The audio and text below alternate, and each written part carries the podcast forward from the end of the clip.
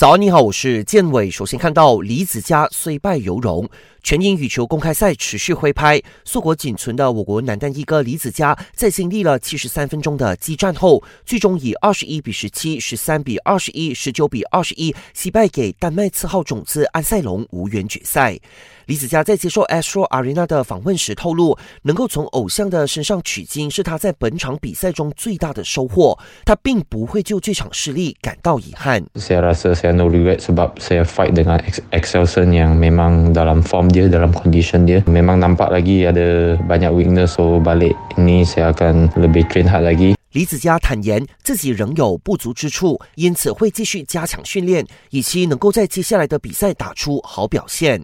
另外，大马羽总遵从世界羽联的指示，表示原定在这个月三十一号挥拍的大马羽球公开赛将会延期举行，意味着全英赛成了停赛前的最后一站。大马羽总补充，主办单位会从明天开始，在八个工作天内接受球迷退票。